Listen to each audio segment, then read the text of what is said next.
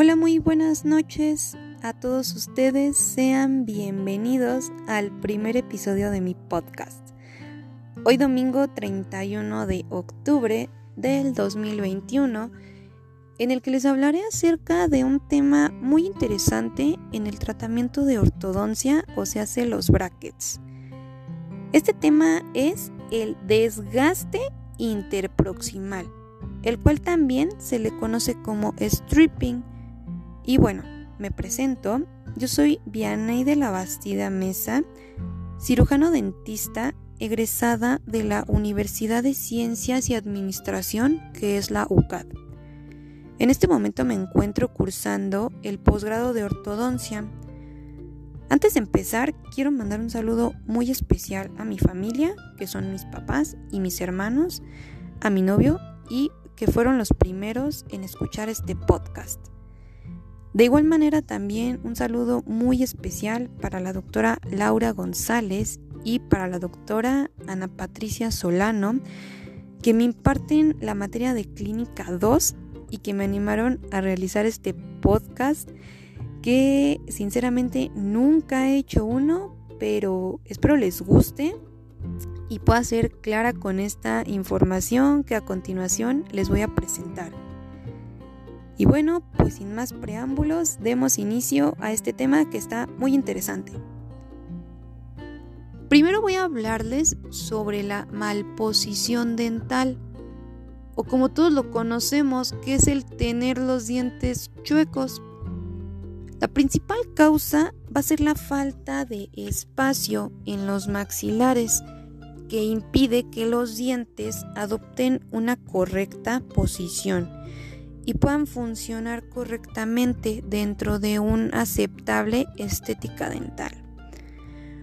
Uno de los principales objetivos del tratamiento de ortodoncia es crear un equilibrio funcional masticatorio dentro de una estética dental y también facial con estabilidad a largo plazo. Alcanzar estos objetivos puede ser complicado debido a la falta de espacio en los maxilares para posicionar y alinear los dientes correctamente. En casos con discrepancias de espacios muy severas, el ortodoncista se ve obligado a recurrir a las extracciones dentales para poder colocar los dientes correctamente dentro de los maxilares. Lamentablemente, la mayoría de los pacientes, y no es que todos, pues no quieren las extracciones dentales y siempre tratan de evitarlas. Iniciemos hablando sobre lo que es el desgaste interproximal. Esta va a ser una técnica que emplea a veces el ortodoncista para disminuir la anchura de algunos dientes. Como su nombre lo dice, será un desgaste en las caras interproximales, que son el lado derecho y el lado izquierdo de cada diente. Esto se puede realizar en cualquier momento durante el tratamiento de ortodoncia, ya sea en un solo diente, como en toda la arcada, maxilar o mandíbula. Sin embargo, lo más frecuente es realizarlo en los dientes anteriores. ¿Cuáles son estos? Son dos dientes que tenemos enfrente, que se les llaman incisivos centrales, Luego le siguen los que están de lado, que se llaman incisivos laterales. Y al lado de estos incisivos laterales encontramos los dos caninos que coloquialmente se les llaman los colmillos. A pesar de que algunos autores nos dicen que el desgaste interproximal se puede hacer en los dientes de arriba, este generalmente se hace en los dientes de abajo, especialmente entre los incisivos. Gracias a este ligero desgaste interdental del esmalte, que esta es la capa más externa de nuestro diente, se consigue ganar un espacio que resulta muy valioso en determinados tratamientos de ortodoncia. Y bueno, en resumen, Podemos decir que el stripping minimiza las potenciales consecuencias de las extracciones dentales, a lo cual todos nos parece interesante esta técnica de stripping porque nos evita las extracciones. Y bueno, pues ya que explicamos la definición de lo que es el stripping o desgaste interproximal, voy a contestar las preguntas más frecuentes que existen sobre este tema. Empecemos con la primera pregunta. ¿Por qué y cuándo se hace un stripping? Bueno, la razón principal es la ganancia de espacio, como ya lo mencionamos al principio del tema, aunque también puede ser por motivos de estética, ya que reducen los triángulos negros interdentales, que son espacios negros que existen entre los dientes, aún estando estos en contacto, debido principalmente a la pérdida de encía o a la presencia de dientes con una anatomía excesivamente triangular. En el caso de los adolescentes y personas jóvenes es mucho menos frecuente que en pacientes de más edad. Esto debido a que la capacidad de adaptación que tienen sus encías pues es mucho mayor. La cantidad de stripping necesario en cada caso va a depender de las necesidades del tratamiento, del tipo de diente, del tamaño y del el grosor que tenga el esmalte, por lo que es necesario realizar un diagnóstico previo. Pero generalmente en promedio el desgaste que se hace es de 0.2 milímetros a 0.5 milímetros por cada cara interproximal. Muy bien, pues pasamos a la siguiente pregunta. ¿Cómo sé cuánto espacio se ha conseguido? Aquí lo mejor es utilizar las galgas destinadas para ello. ¿Qué son estas galgas? Pues bueno, se trata de un kit de tiras metálicas con diferentes espesores que permiten medir y controlar el espacio obtenido entre los elementos que en este caso pues son nuestros dientes. La siguiente pregunta. ¿Hacer stripping dental provoca más caries a los pacientes? La respuesta es no. Solo tendrán problemas si esta técnica no se realiza correctamente es fundamental el pulir la superficie una vez que haya terminado el protocolo del stripping, para que la zona no acumule mayor cantidad de placa dentaria con mayor facilidad. Ahora, la siguiente pregunta. ¿Es normal hacer stripping en un tratamiento de ortodoncia? Sí. En los casos de apiñamiento o como ya lo habíamos dicho, que comúnmente se le conoce como los dientes amontonados o los dientes chuecos, es un procedimiento bastante habitual. Este es uno de los modos en los que el ortodoncista puede ganar espacio para alinear correctamente los dientes.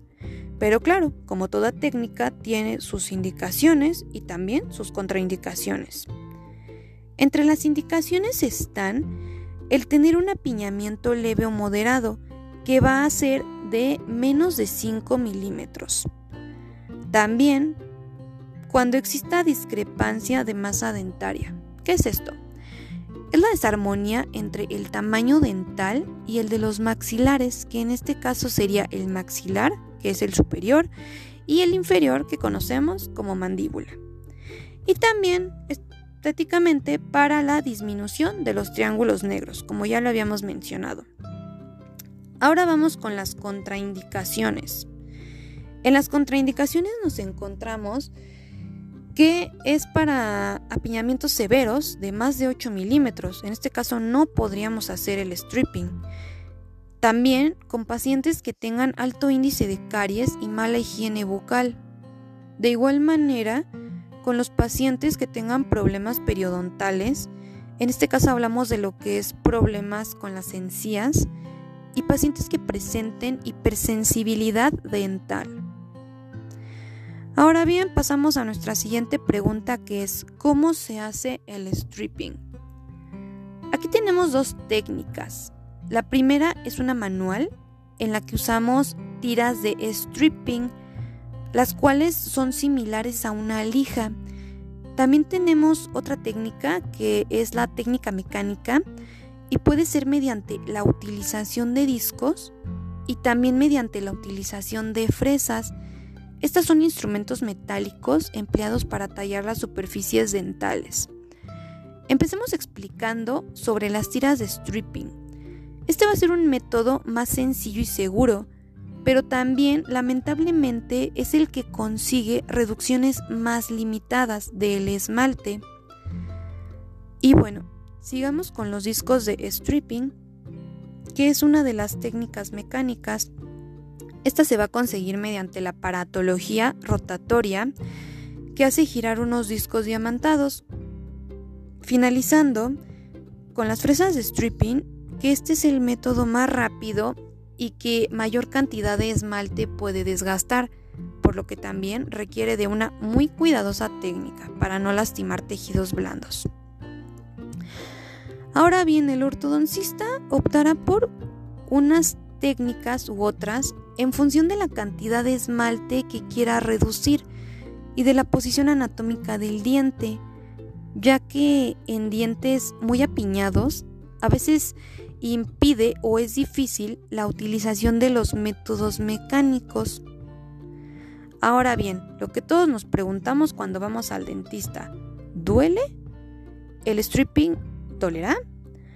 Pues bueno, el esmalte es una capa superficial del diente y esta no tiene terminaciones nerviosas, por lo que si se realiza correctamente esta técnica no debe doler.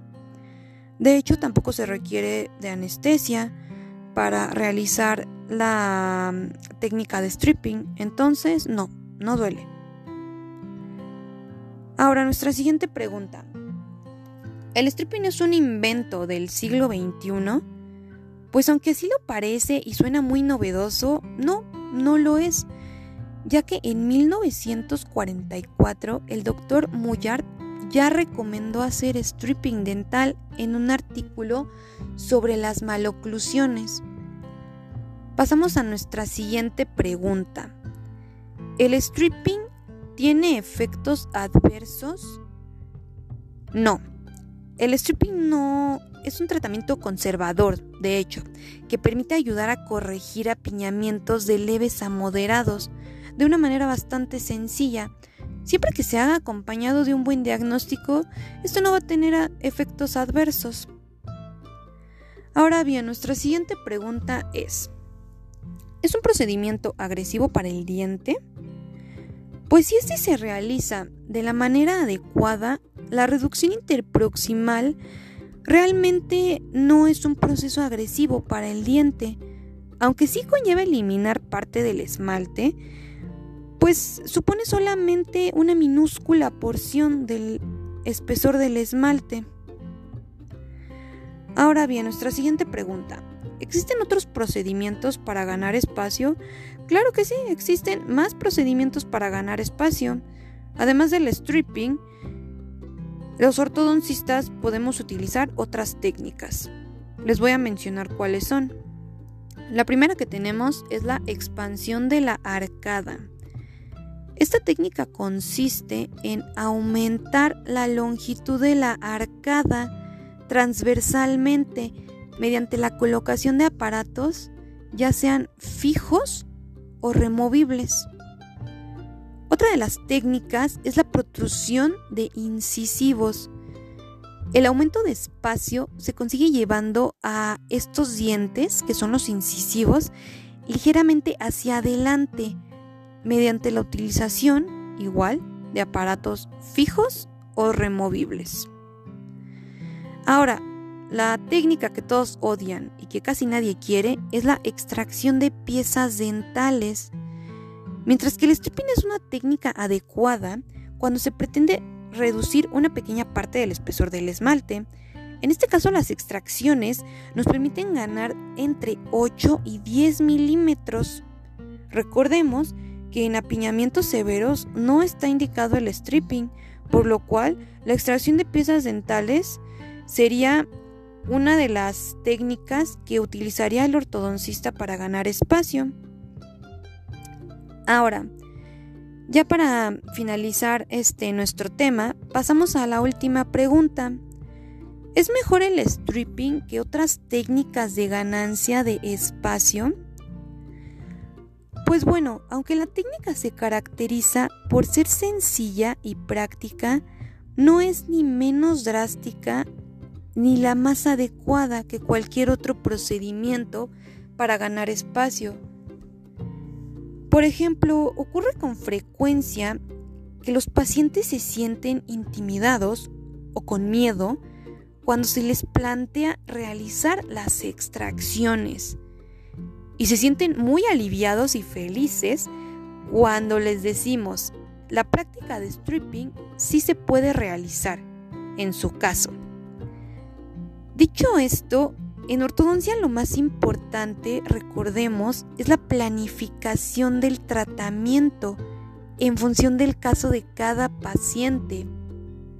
Es decir, la extracción es una técnica agresiva, si el plan de tratamiento así lo requiere, debido a que existe la necesidad de tener mucho espacio.